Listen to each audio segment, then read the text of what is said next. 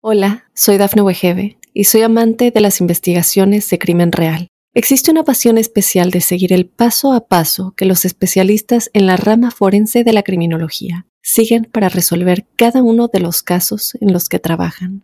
Si tú, como yo, eres una de las personas que encuentran fascinante escuchar este tipo de investigaciones, te invito a escuchar el podcast Trazos Criminales con la experta en perfilación criminal, Laura Quiñones Orquiza en tu plataforma de audio favorita.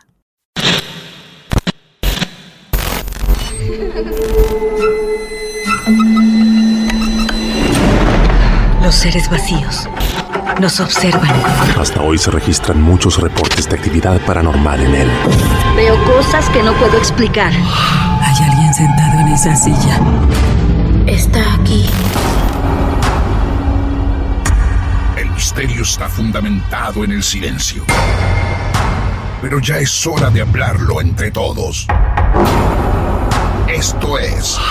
Hay alguien en la casa.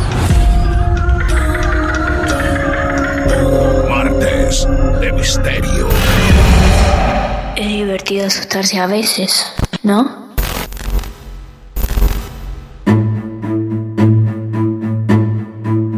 Atención amigos y amigas, hay nuevo martes de misterio para todos ustedes. Bienvenidos, pónganse cómodos y cómodas, este club de amigos de lo esotérico vuelve a abrir sus puertas. A otro caso, a otra historia. Antes de compartir la historia de hoy, desde Martes de Misterio queremos recomendarte este inquietante estreno, porque el diablo sabe cómo corrompernos y hará todo lo posible para alimentarse de nuestras debilidades llega una película de terror inspirada en hechos reales, donde una chica deberá someterse a varios exorcismos seguidos para poder liberarse del demonio que habita en su interior. No te pierdas el aterrador estreno de 13 exorcismos. Ya mismo podés buscar en la cartelera de cines de tu ciudad 13 exorcismos en todos los cines del país. Espero que estén cada uno de ustedes preparados, como yo, para escuchar todo lo que viene. Olfateo, huelo en el aire de martes de misterio que vamos a encontrarnos con algo muy grande entre manos. La protagonista ya nos está esperando. Andrea, bienvenida a nuestros martes de misterio. ¿Cómo te va? Hola Martín, muy bien, muchísimas gracias. ¿A qué parte de Colombia estamos llamando? Estoy en Bogotá, en la capital. Muy bien, Bogotá. Otra vez estamos en Bogotá, en Colombia. Tantas veces que nos abrieron los brazos ustedes para contarnos sus historias. Andrea, ¿cuántos años tienes? 36. Muy bien. Y allí, de curioso nada más, ¿vive sola? ¿Tiene familia, hijos, acompañante, compañero, compañera? Tengo, vivo con mi hija, sí, tengo una chiquita de 10 años. Perfecto. ¿Y ella sabe algo de lo que te ha pasado en la vida? Sí, sí, en algún momento ha escuchado historias y de hecho ella sabe que cuando estaba más pequeña también tuvo sus, sus encuentros ahí medio, medio raros, medio paranormales. Mirá vos, bueno, vamos a instalarnos en la parte de tu vida que vos quieras, ahí comenzará la historia que tenés para nosotros, así que te escuchamos. Ok, perfecto, Martín. Bueno, te cuento. Sí. Eh, esto empezó desde muy pequeña realmente yo eh, me mudé a un conjunto de apartamentos aproximadamente cuando tenía unos 10 años y ahí empecé a tener sueños con una niña, una niña pequeña, más o menos se veía como de mi edad en ese momento. Y, yo me la soñaba constantemente, una niña parada en mi habitación. Recuerdo que era una niña de cabello rubio, blanquita y tenía un vestido de flores durante varios tiempo yo sentía que la soñaba, ya a medida que, fui creciendo, en un momento la vi, me desperté por algo y la veo parada en la puerta como la había soñado anteriormente. Tenía unos 13, 14 años. ¿Vos la fuiste soñando en reiteradas oportunidades por años? Sí, la soñaba, o sea, yo sentía que la soñaba, nunca en, en ningún momento antes de ese día sentí verla o sea, yo sentía que la soñaba, que me dormía y de repente ella estaba en el sueño todo el tiempo. En el sueño, ¿qué hacía la niña con vos? Nada, sencillamente yo la veía de pie, generalmente en mi habitación. solamente la veía. O sea, haz de cuenta que ese, el, el, primer, el primer momento del sueño la veía ahí, ya luego, pues me imagino yo que soñaba otras cosas, pero siempre la veía en el sueño. Claro. Un día siento que se mueve la cama, me despierto y la veo. O sea, ya la estoy viendo parada ahí enfrente mí. Obviamente me asusté, en ese momento entra como uno en un shock, no pude gritar, no pude hacer nada, ya luego como que me relajo y al otro día le digo a mi mamá, ma, imagínate, me pasó esto. Entonces ella me pregunta cómo es la niña y le conté, le dije, no, es rubia, ta, ta, ta. Entonces ella me dice, qué curioso, yo también he soñado con esa niña. Lo dejamos pasar, ya luego más grande, ya yo te digo que estoy en bachillerato, no sé, 15, 16 años. Eh, un día la veo nuevamente, pero ya siento que, que, o sea, ella me tocó para que yo me despertara. Ya cuando yo me despierto la veo mucho más cerca. Ay Dios, qué momento, por Dios. Esto, como en la primera vez, ocurre de noche. Sí, de noche. De noche. En ese momento ocurría solamente de noche verla. Cuando la ves, ¿le ves perfectamente la cara, todos los rasgos de la cara, todo? todo, todo. O sea, era una niña de lo que te digo, 10 años, más o menos, unos y 9, 10 años, y la veo perfecta. O sea, no, no era. No era algo fantasmagórico, me hago entender, no era como que era una, una, como un holograma o algo así, no, yo veo a la niña. Totalmente. Entonces, un día voy saliendo de mi casa, me despido yo de mi mamá, le digo chao mamá, mi mamá me dice chao, mi mamá me dice te amo, yo le digo a mi mamá que la amo y escuchamos la voz de una niña, también dice te amo. Obviamente las dos quedamos en shock y era claramente la voz de una niña que repetía el te amo que nosotras nos habíamos dicho. Esta voz que ustedes escuchan, la escuchan dentro de la casa, vos saliendo a la calle pero de, dentro de la casa. Dentro del apartamento, o sea, antes de salir, antes de abrir la puerta, le digo yo, chao mami, te amo. Mi mamá me dice, chao, te amo. Y de, de repente sale la voz de la niña que dice, te amo. Y nosotras quedamos como, oh por Dios, ya esto es a otro nivel, o sea, ya estamos escuchando cosas.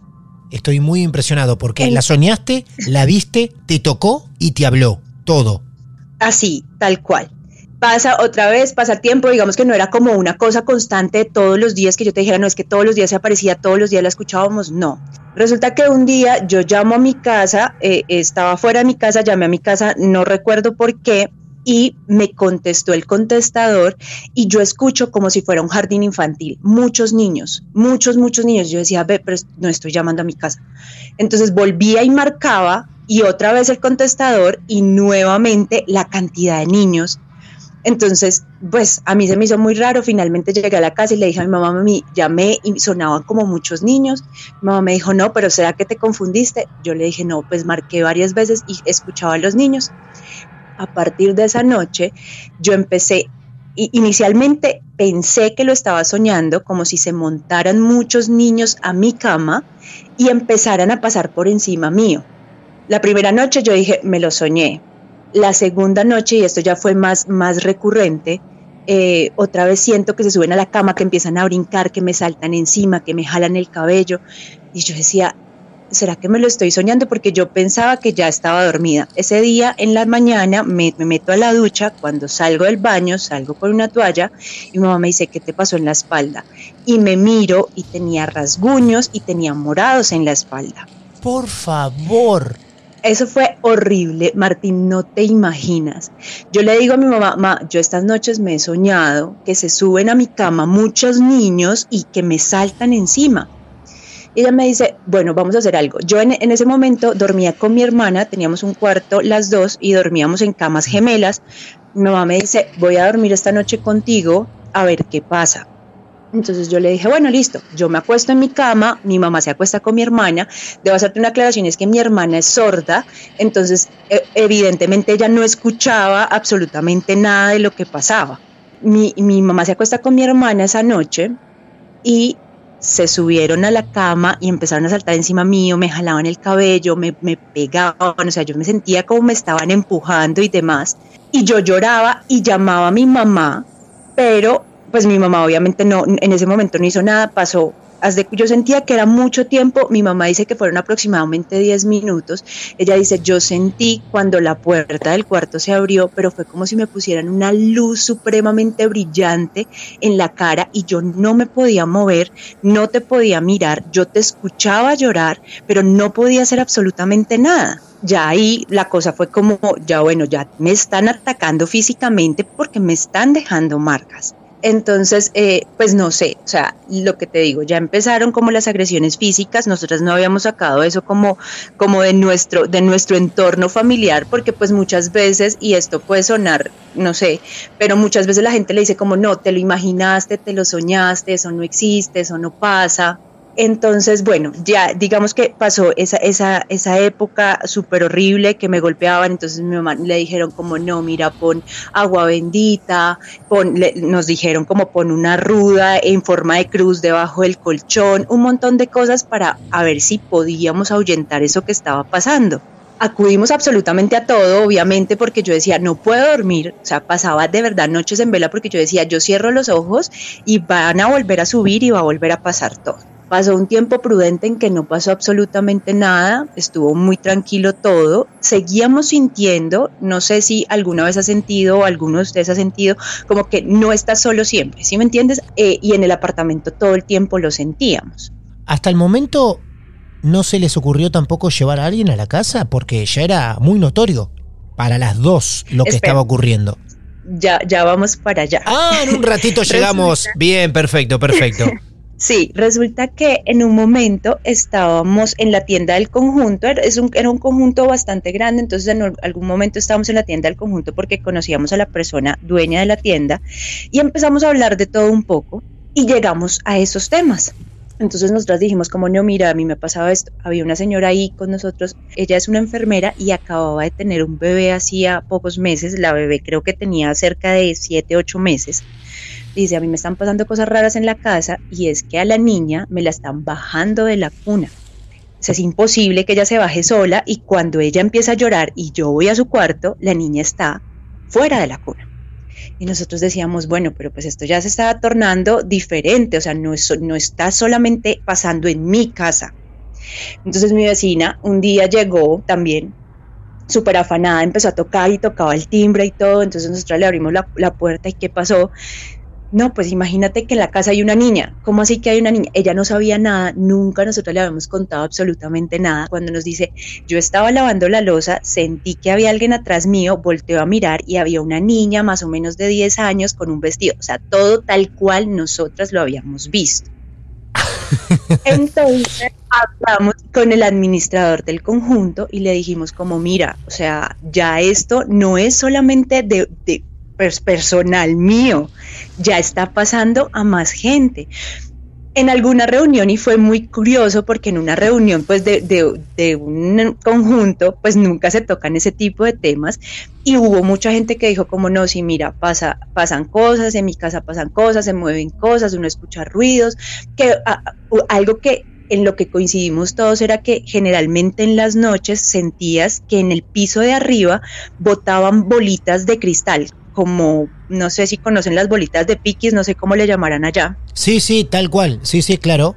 Entonces, que se escuchaba mucho eso, entonces el señor como que hizo una investigación y bueno, fue como a la constructora y le dijeron que pues eso que lo habían construido encima de uno, de un potrero, bueno, había mucho pasto y que sí habían encontrado cosas, pero pues no había pasado a mayores, no sé qué. Llevamos un cura al conjunto, hicimos misa como yo creo que casi un año todos los fines de semana para ver si lográbamos deshacernos de todas esas energías pero no pasó nada. O sea, te digo, ya luego, más adelante, las cosas, en, por lo menos en mi casa, en mi caso, se pusieron mucho más feas. Ya yo estaba grande, más grande. Voy a detener aquí tu relato que es fantástico, súper descriptivo, llamativo en cada palabra que decís. Porque quiero resaltar esto para el oyente que viene consumiendo toda tu información una tras otra. Estamos hablando que hicieron una reunión de consorcio, como decimos en Argentina, de vecinos, como pueden decir en otras partes del mundo, Y empezaron todos a tocar este tema que hasta ese momento nunca se había tocado. Y cuando alguien se animó a decir, pasa esto en mi casa, empezaron todos a decir, en la mía también, en la mía también, en la mía también. Tal cual. Es impresionante ese momento que nos estás contando. Es increíble que todos empiecen a coincidir con los mismos hechos paranormales. Vaya edificio. ¿Era un edificio de muchos pisos, muy grande? ¿Cómo era el edificio? Es un conjunto de apartamentos que tiene cuatro torres y aproxima, o sea, son cuatro torres, cuatro apartamentos por piso y son cinco pisos. Aproximadamente unos, no sé, 200 apartamentos. ¡Wow! Era, es un conjunto bastante grande, bastante grande. Y es, o sea, y créeme, todavía no voy ni por la mitad del cuento. Tranquila, porque estamos ahí todos viviendo con ustedes en las cuatro torres. Vaya título para este episodio. O sea, en las cuatro torres de departamento pasaban cosas. Pasaban cosas. Por favor, por favor, la cantidad de familias, dijiste 200 departamentos, es impresionante. Eh, por eso quería detenerme antes que sigas con tu relato y más experiencias, porque quería que todos sean conscientes de esto mismo, que en una reunión de vecinos alguien se animó a hablar un poco más y resulta que no era un caso particular de cada uno, involucraba las cuatro torres. Te seguimos escuchando, Andrea, todo tuyo digamos que dejó de pasar por un tiempo, nosotros como que ya en, en, algunos momentos nosotros decíamos como, bueno, esto ya hace parte de nuestro diario vivir, ¿sí? Escuchar las bolitas de cristal caer, todo ese tipo de cosas que uno decía, o sea, de verdad todo el tiempo nos preguntamos como, pero ven, ¿quién juega a las 12 de la noche con unas bolitas de cristal?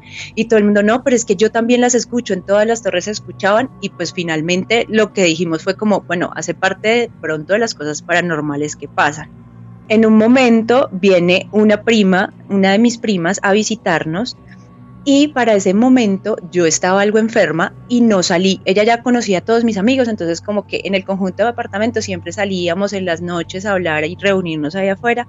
Ella salió, yo no salí porque no me sentía bien y ella subió en la noche, no sé, 11, 12 de la noche aproximadamente, golpea en mi casa, le abro yo, me demoré en abrir y cuando abro me dice ella, oye, tu vecina es súper chismosa. Yo le dije, ¿por qué? O sea, a mí me dio risa y le dije, ¿por qué?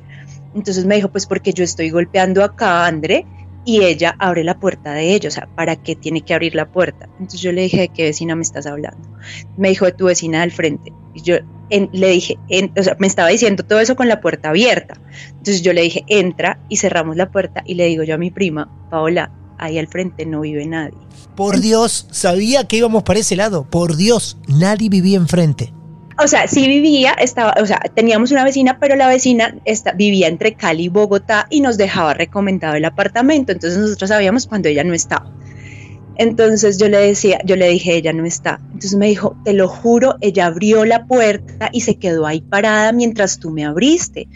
Yo le dije, no, pa, o sea, no, no hay nadie, ahí no hay nadie, ella no está.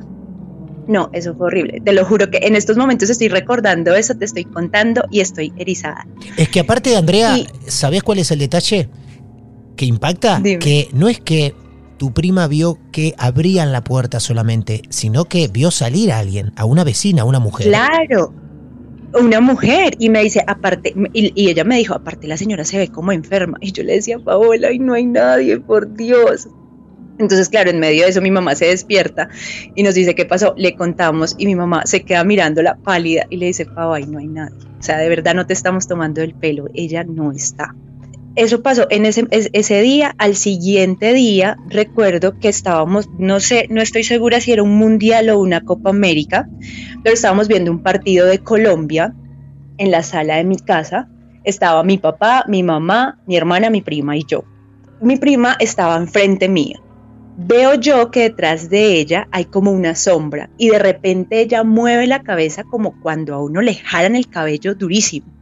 Y ella y mi papá estaba cerca de ella, entonces ella de una vez volteó a mirar a mi papá, pero pues obviamente mi papá no le iba a jalar el pelo. Y ella se cogió la cabeza y yo la miré, pero no dije nada. Luego cuando nos fuimos a acostar me dice, André, tu papá me jaló el pelo cuando estábamos viendo televisión. Y yo le dije, no, no fue mi papá, fue la sombra que pasó por detrás tuyo. Y ella, ay, si molestas, ¿cómo se te ocurre decirme eso? Yo, Paola, te estoy diciendo la verdad, pero pues yo trataba de tomarlo muy tranquilamente. Ya para el, la siguiente noche, mi papá se había ido de viaje porque él trabaja viajando. Mi papá se había ido de viaje y solamente estábamos las chicas en la casa. Estábamos viendo televisión cuando de repente se prende la luz de la sala y pues no había nadie cerca y se escuchó el switch. Entonces nosotras quedamos como, y mi mamá me dice, ¿eso qué fue? Y yo le dije, no, no tengo ni idea. Nos asustamos, dijimos como, no, bueno, vámonos a dormir todas en el cuarto, porque no nos queríamos ya dejar solas, y eh, nos fuimos a acostar. Recuerdo que se suponía, y en teoría yo era la más valiente, entonces mi mamá, perdón, mi hermana y mi prima se acostaron en la cama y yo me acosté en un colchón en el piso. Estábamos ahí, ya habíamos apagado la luz, cuando mi prima empezó a gritar como ayuda. No recuerdo si la palabra era ayuda o quítenlo, algo por el estilo, pero la más valiente que era yo, lo que hice fue arroparme la cabeza y yo decía, ¿qué pasó? Pero no era capaz de mirar. Como mi hermana, como te dije anteriormente, no escucha, ella no estaba escuchando los ruidos, solamente sentía el movimiento de la cama, se levantó y prendió la luz. Cuando yo veo que la luz ya está prendida, me destapo y volteo a mirar. Mi prima estaba atacada llorando, mi mamá estaba casi ahogada y mi prima dice que ella vio cuando una sombra se acercó a mi mamá y le empezó, la empezó como a ahorcar. Mi mamá tenía el cuello supremamente rojo y como unas manos marcadas, pero parecían manos de hombre. Mi prima lloraba y me decía, es que yo lo estaba viendo y tu mamá no podía respirar. Y de hecho mi mamá me decía, no, es que no me dejaba respirar, era como si estuviera encima mío ahorcándome. Recuerdo que esa noche nosotros nos sentamos en la cama y mi prima me decía, vamos a hacer una oración. Martín, tú no me lo vas a creer. Ninguna de nosotras teníamos en la cabeza ni una sola oración. O sea, ni siquiera para persinarnos nos acordábamos qué era lo que teníamos que decir. Ni una Ave María, ni un Padre Nuestro. No recordábamos nada. Las tres estábamos, las cuatro estábamos sentadas en la cama mirándonos y mi prima me decía, pero haz una oración. Y yo le decía, pero no puedo porque no me acuerdo de ninguna. O sea, se me borraron de la cabeza. Ninguna de las que estaban ahí podía avanzar con la primer palabra siquiera, nada, con una frase. Nada, nada, no nos salía absolutamente nada. O sea, estábamos bloqueadas totalmente, nos tocó prender el televisor, pusimos, no me acuerdo si fue una película o qué, pero prendimos el televisor y pasar toda la noche con los ojos abiertos porque no éramos capaces ni de apagar la luz, ni de acostarnos, ni de absolutamente nada y no nos acordábamos, o sea, totalmente no, no era, era que no nos salía ni un Dios mío, ayúdame, nada, no salía absolutamente nada. Pasamos así absolutamente toda la noche. ¿Cómo sería de verdad el choque? Que mi prima dijo, qué pena con ustedes, pero yo mis vacaciones no las sigo pasando acá y se fue, o sea, nos abandonó literalmente porque dijo, no puedo. O sea, de verdad no puedo con tanto. Y, y, pues obviamente la, respuesta de nosotros fue, pues no, pues vete porque ¿qué podemos hacer? Recuerdo que en esa época yo ya estaba casi terminando el colegio y en algún momento les conté a mis amigos y para mis amigos era lo ideal, nos vamos a la casa de Andrea a ver si nos asustan. Obviamente cuando estaba lleno de gente en mi casa no pasaba absolutamente nada. Claro pero cuando ya nos quedábamos nosotras dos solas era supremamente intenso, o sea, de verdad había noches que nosotras no podíamos dormir porque se sentía esa presencia, porque se sentía esa energía. Y así eh, pasaron muchas noches. Recuerdo que para esa época pasó algo muy fuerte y fue que una chica que yo conocía que vivía en el conjunto desapareció. ¿Que vivía dónde? ¿En las cuatro torres? Sí, vivía en ese mismo conjunto. Bien, ajá ella desapareció, eso fue casi para Halloween, y recuerdo que em, más o menos pasando el 31, no, o antes de pasar el 31 de octubre, encontraron el cuerpo, o sea, la empezaron a encontrar por partes. Fue horrible porque a ella la descuartizaron. Entonces, claro, ahí viene un choque para mí súper fuerte porque la conocía, no era súper amiga de ella, pero la conocía y yo decía, Dios mío, ¿qué es esto tan horrible que está pasando? Y pues más, digamos que sumaba todo el tema paranormal, yo decía, o sea, algo tiene que haber en este tema. Entonces yo estaba como muy, muy metida en eso y que las noticias y tú salías y la veías en el periódico y estaba en la televisión y todo el tema, pues porque fue algo muy, muy fuerte que pasó yo no quería salir como mucho de mi casa y como te digo, estaba terminando el bachillerato, ese año había como eh, la promoción, la fiesta de, del último año y una de mis amigas va a mi casa para sacarme del encierro y decirme que vayamos a la fiesta. Ella se anuncia por el citófono, sube, timbra, yo me demoré en abrir. Cuando le abro la puerta, me, ella entra y me dice, André, tu vecina está como enferma. Y le digo yo, ¿cuál vecina? Entonces me dijo la de al frente. Entonces le dije yo, ¿por qué? Y me dijo, porque yo estoy timbrando acá y ella sale, pero está súper pálida, Andrea, qué pecado con esa señora. Y le digo yo, Juli, al frente no está la señora. Andrea, pero si ella abrió la puerta y yo, sí, amiga, yo sé, pero no, ella no está. Entonces me dijo, pero ¿y tú cómo sabes? Yo, pues porque no es la primera vez que pasa, Julieta, no eres la única que la ha visto. Entonces, pues claro, otra vez decirle a mi mamá como, no, mami, imagínate que ella, y, pues varios, varias, varias personas, o sea, varias personas de ese mismo piso decían que escuchaban ruidos en ese apartamento, pero la señora no estaba. Ella pasaba largas temporadas en, en Cali. Entonces nosotros decíamos como no, pero o sea, de verdad es muy coincidencial y yo nunca en la vida le había contado a Julieta que mi prima la había visto. Y ella me, ella me decía, pero André, yo la vi cuando abrió la puerta y se asomó y se quedó ahí parada hasta que tú me abriste la puerta. Y pues ya, de alguna manera para nosotros era medianamente normal dentro de todo lo paranormal que podía estar pasando. Yo estoy armando en mi mente esa situación en la cual las personas que te visitaban, tu prima, tu amiga, no sabían la verdad, pero yo en mi mente, sabiendo la verdad, me voy armando de a pedacitos ese instante donde tocan timbre y mientras esperan, se abre la puerta de enfrente y se asoma esta señora. Y las mira y están un rato viéndolas. Esta señora pálida, tan enferma, supuestamente. Y genera un temor bueno, igual digamos que en el momento ellas no sentían miedo porque lo que me decían era como, ay, tu vecina, porque se asoma cuando yo te timbro. Ya luego me acuerdo que por lo menos en el caso de Julieta, cuando ya se iba a ir, porque finalmente no logró convencerme de ir a la fiesta, me decía como, no, pero acompáñame hasta abajo porque qué tal yo abra la puerta y esa señora esté ahí. por supuesto, por supuesto. Sí, obvio. Entonces, bueno, así digamos que pasaba otra temporada en que no era como muy, muy evidente lo que estaba pasando. Eh, yo cuidaba a unos niños que eran hijos de una amiga de mi mamá y una noche la, amiga de mi mamá me pidió que los cuidara porque ella tenía un evento, bueno, no sé, X. Yo acosté a dormir a los niños y eh, me quedé en el cuarto con ellos cuando empieza a sonar un, muñequito, un tren en, el cuarto de uno de los niños. Recuerdo que era un tren de, o sea, el, tren andaba y tenía como luces y hablaba.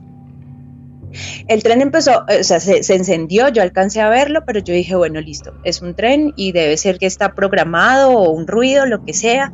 Me hice la loca y bueno, acá no pasa nada a la, es, es, a la noche siguiente, eso fue un fin de semana, la noche siguiente nos reunimos todos en la casa de la amiga de mi mamá, era un grupo grande y pues realmente yo siempre estaba como con los adultos y estábamos ahí en el apartamento, no recuerdo si estábamos viendo una película o bueno, era como una noche de amigos y de repente se va la luz, el tren se prende y sale del cuarto, o sea, obviamente andaba y nosotros dijimos como, bueno, no hay lío. Y uno de, una de las personas que estaba ahí dijo, pero ¿por qué se prendió esto? Entonces nosotros como, yo les dije, no, pues anoche también se prendió, no, no tengo ni idea.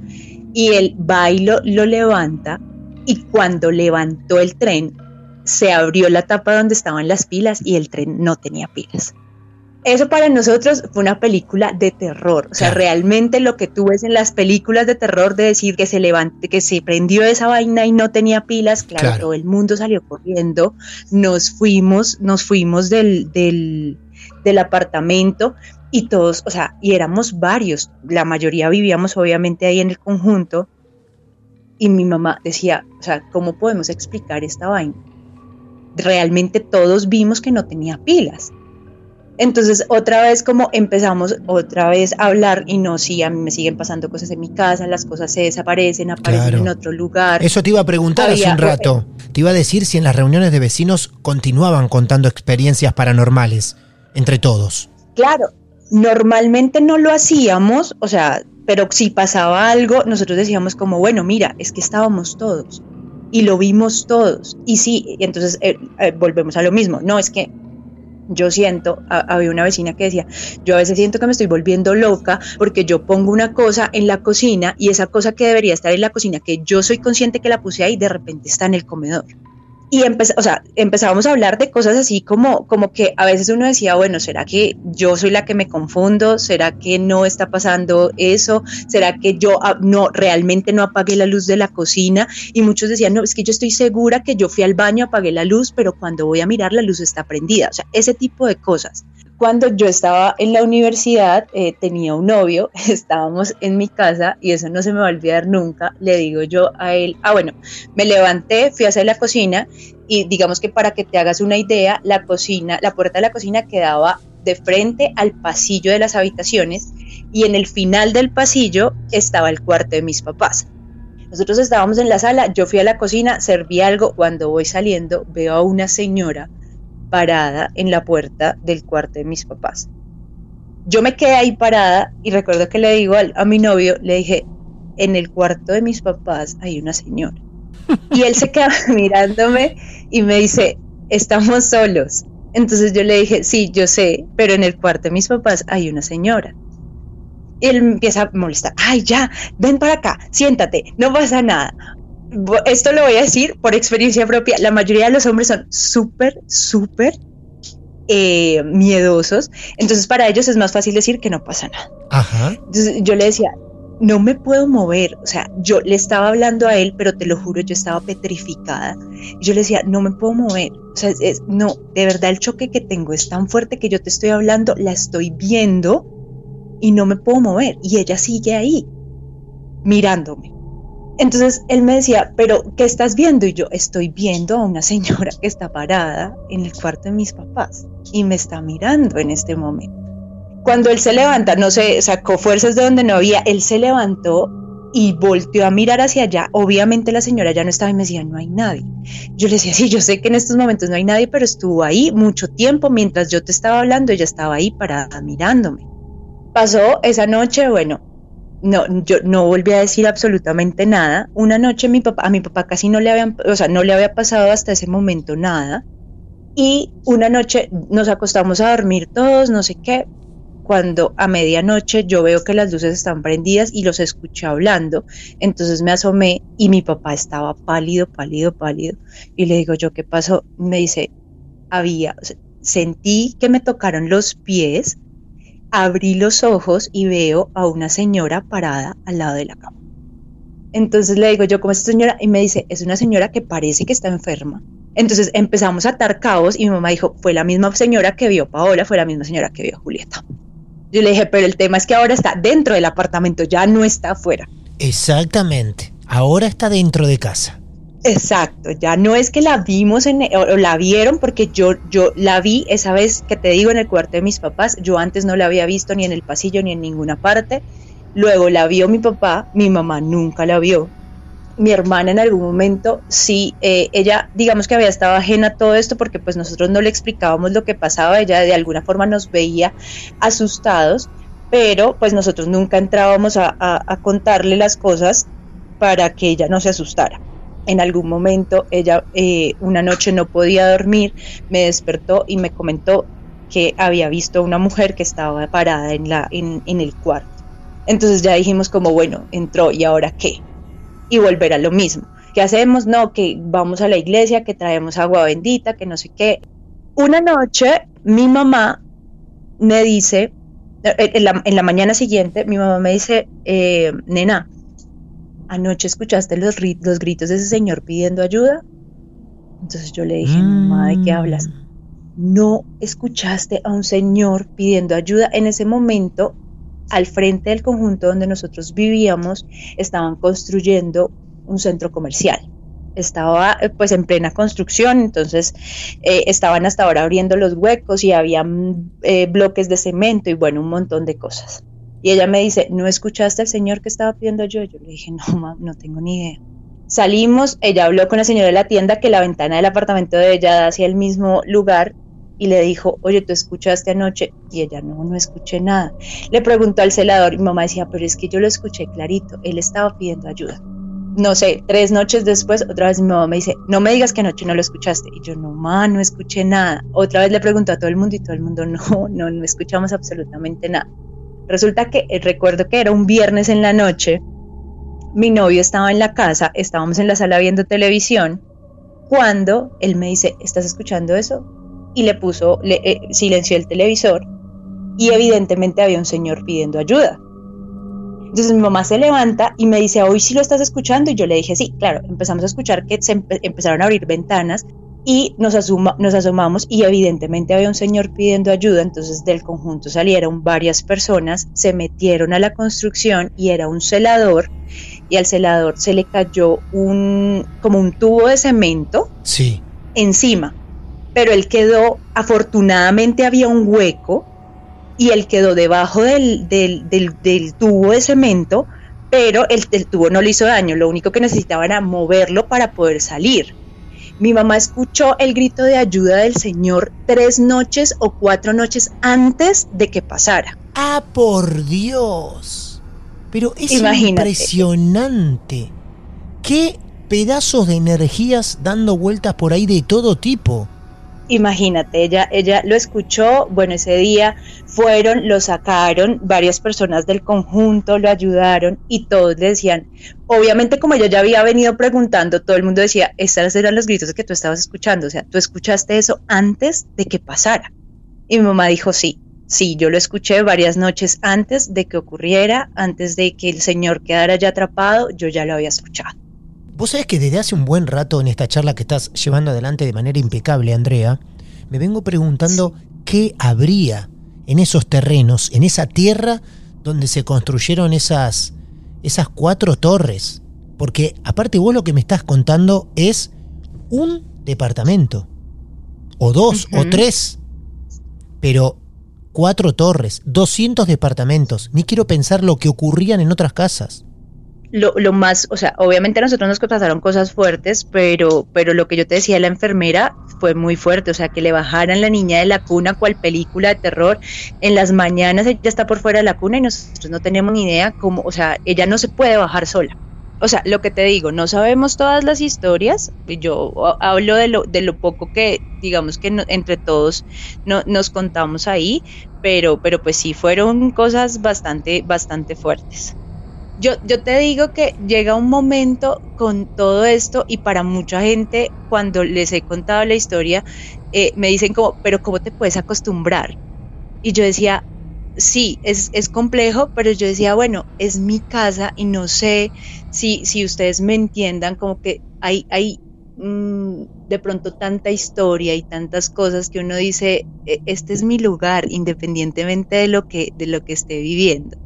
Yo me, me voy, lo que te decía, me voy del país un tiempo, bueno, me fui aproximadamente un año, me voy a vivir a Londres, pero curiosamente cargo con mis fantasmas. Claro.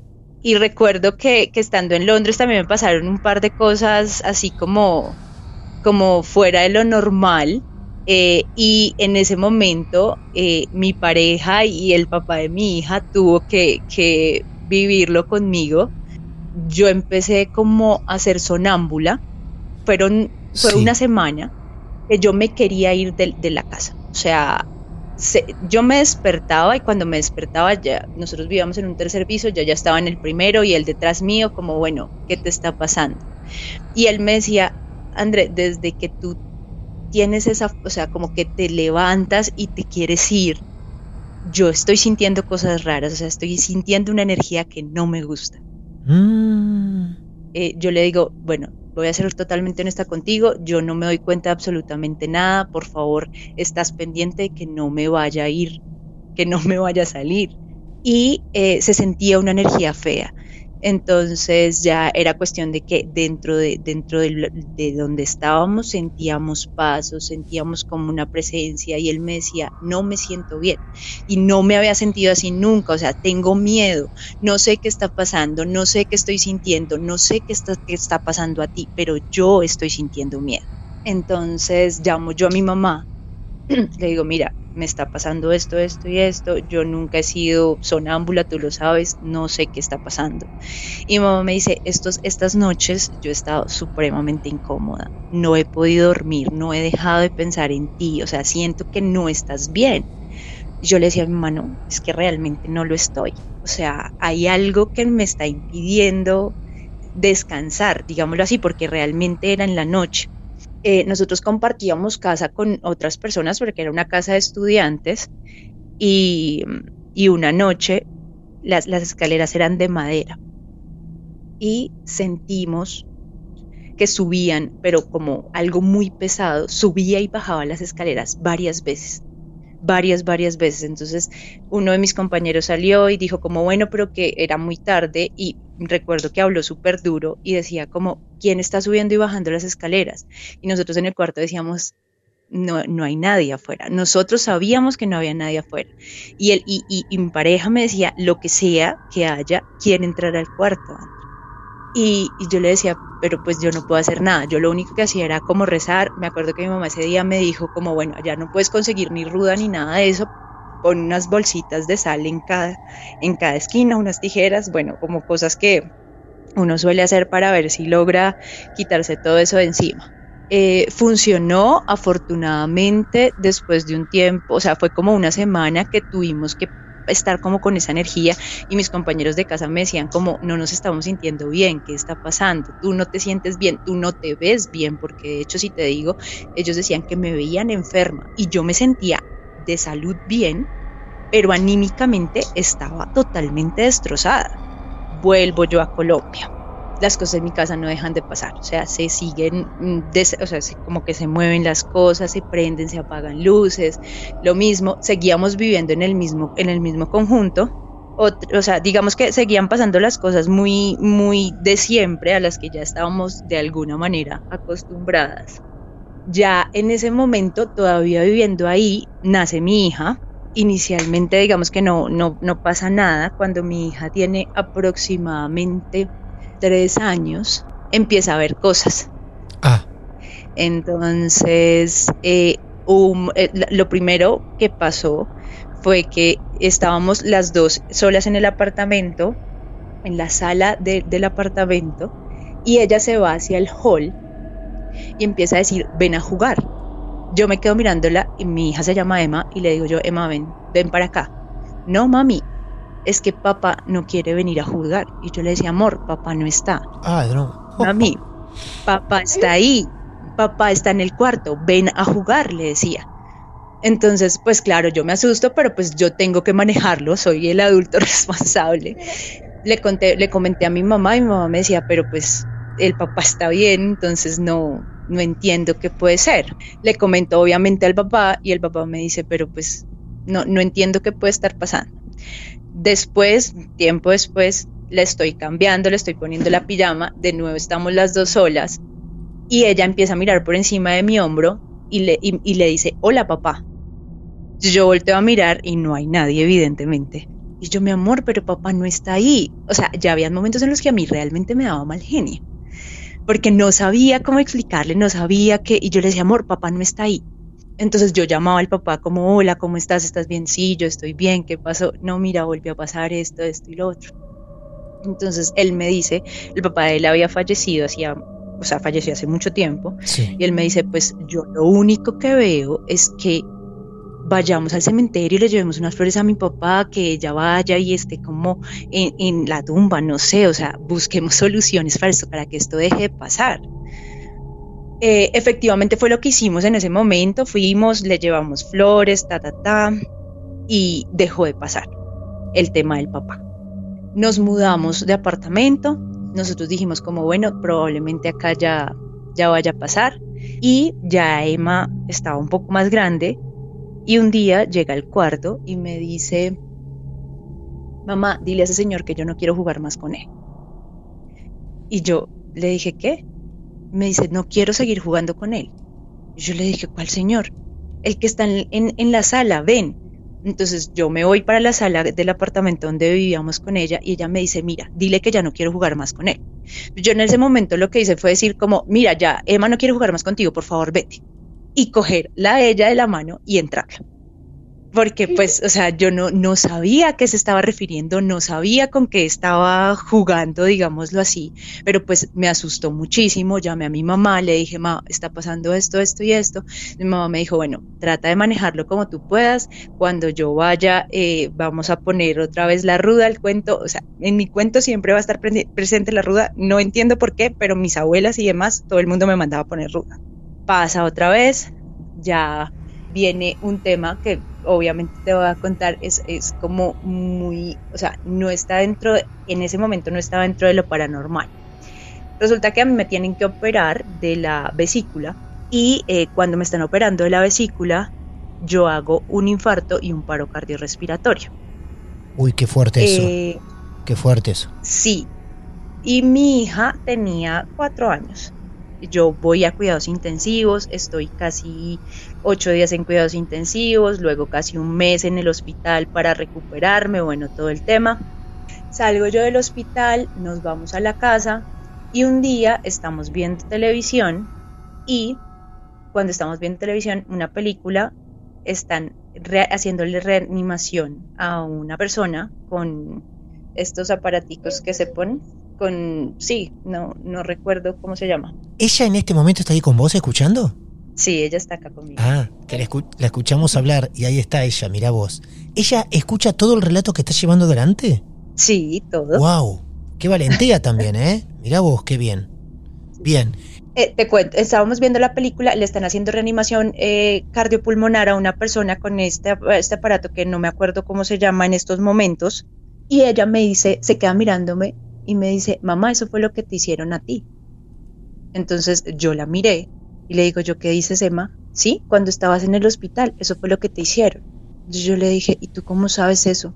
Y me dice, mamá, porque yo siempre estuve contigo. Y se levantó y se fue. Estábamos con mi mamá, yo miro a mi mamá y mi mamá me dice, ¿qué?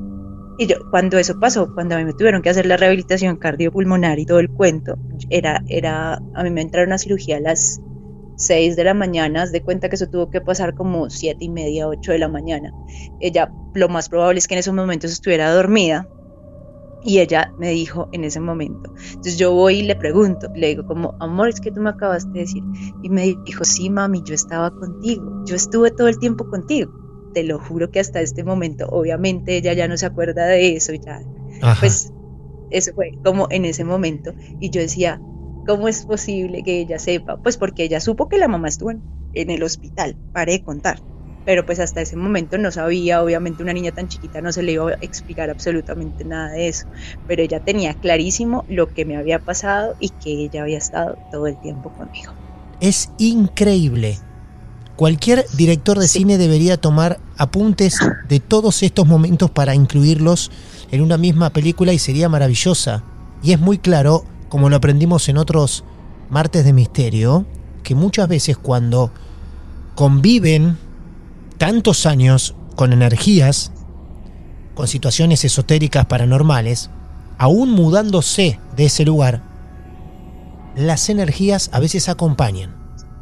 Totalmente de acuerdo. Y fíjate que yo después de esto eh, en algún momento, yo soy, digamos que, muy creyente de las energías, del tema espiritual y todo el tema, después de que a mí me pasa todo lo que te digo del, de, mi tema de salud, eh, yo voy a una sesión para que me alineen los chakras, eh, voy con, con una terapeuta espiritual y cuando estoy en la terapia con ella, ella me dice, yo, te puedo yo te puedo pedir algo que estoy sintiendo que quiero hacer y yo le dije, sí, claro, dime me dijo, ¿te puedo leer las cartas de los ángeles? Y yo, pues, me quedé como, yo le dije, es totalmente necesario.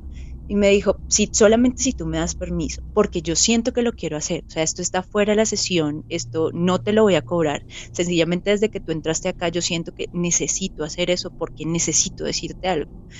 Le digo yo, bueno, está bien.